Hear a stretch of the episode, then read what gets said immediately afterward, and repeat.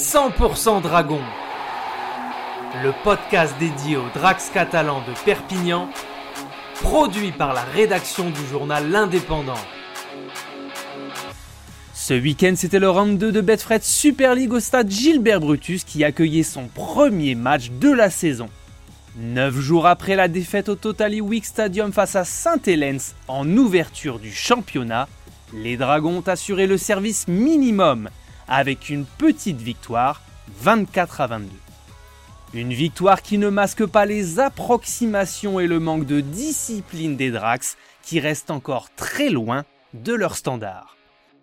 Effectivement, les Drax ont eu de grosses difficultés à se défaire des Wildcats pourtant amputé de l'absence de 8 de leurs joueurs. Sur le terrain, le triangle Tompkins, Drinkwater et Pierce a encore besoin de temps pour parvenir à huiler son jeu afin qu'il ne brille pas que par intermittence. Et oui, ce samedi, les Dragons n'ont joué que 25 minutes en première période et 20 en seconde. Ils ont laissé place à une certaine indiscipline qui a remis l'adversaire dans la partie. À la pause, les Drax qui avaient marqué 3 essais collectifs ne menaient pourtant que 16 à 10.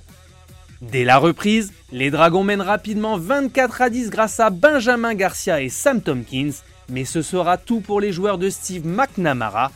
Ils ne vont ni asseoir leur domination, ni finir le job. Pire encore, ils seront remontés par Wakefield pour terminer sur une courte victoire. Comptablement, l'opération est quand même bonne, c'est la première victoire à domicile de la saison, mais pas le temps de savourer. Dès jeudi, les joueurs de Perpignan iront à Leeds pour affronter des Rhinos blessés, leur futur adversaire ayant perdu ses deux premiers matchs de Super League. C'était 100% Dragon, le podcast 100% consacré à l'équipe de rugby à 13 de Perpignan, réalisé à partir des écrits de Bruno Ontenient pour l'Indépendant.